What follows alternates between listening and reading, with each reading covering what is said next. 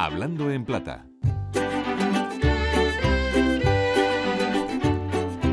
Hay cosas que nos dan risa y otras que nos ilusionan y de una forma muy particular. Para unas, para otras, son muchas las palabras. La dificultad surge cuando dos, por ejemplo, se parecen demasiado y nos liamos si usamos una por otra. Por ejemplo, la palabra irrisorio, que se dice así, irrisorio, no irrisorio, no, no, no, irrisorio. Irrisorio nos sirve para aquello que nos da risa, pero tiene un sentido negativo porque la risa viene de que no se corresponde, por ejemplo, el precio con lo que se vende.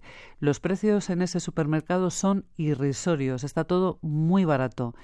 También con aquello que por ser demasiado bajo, así lo entendemos, nos humilla. Incluso, por ejemplo, la oferta que han hecho en la negociación es irrisoria, así que nos hemos levantado de la mesa.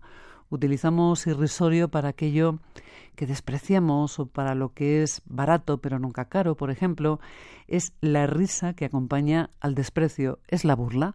Por eso es un error decir es irrisorio que consigamos casarnos tan pronto, nos queda mucho por hacer. En todo caso es ilusorio, es una ilusión que no se apoya en los datos reales. Con ilusorio nos referimos a lo que nos parece irreal, a lo que nos parece engañoso.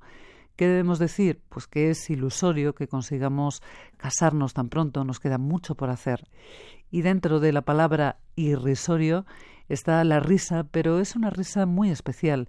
Es una risa que lleva acompañada la burla. No debemos confundirla con lo que nos parece gracioso, así que no digamos que es un humorista irrisorio. No, cuidado porque nos estamos burlando de él. Digamos en todo caso que es un humorista muy gracioso. Hablando en plata, Amelia Fernández, Radio 5, todo noticias.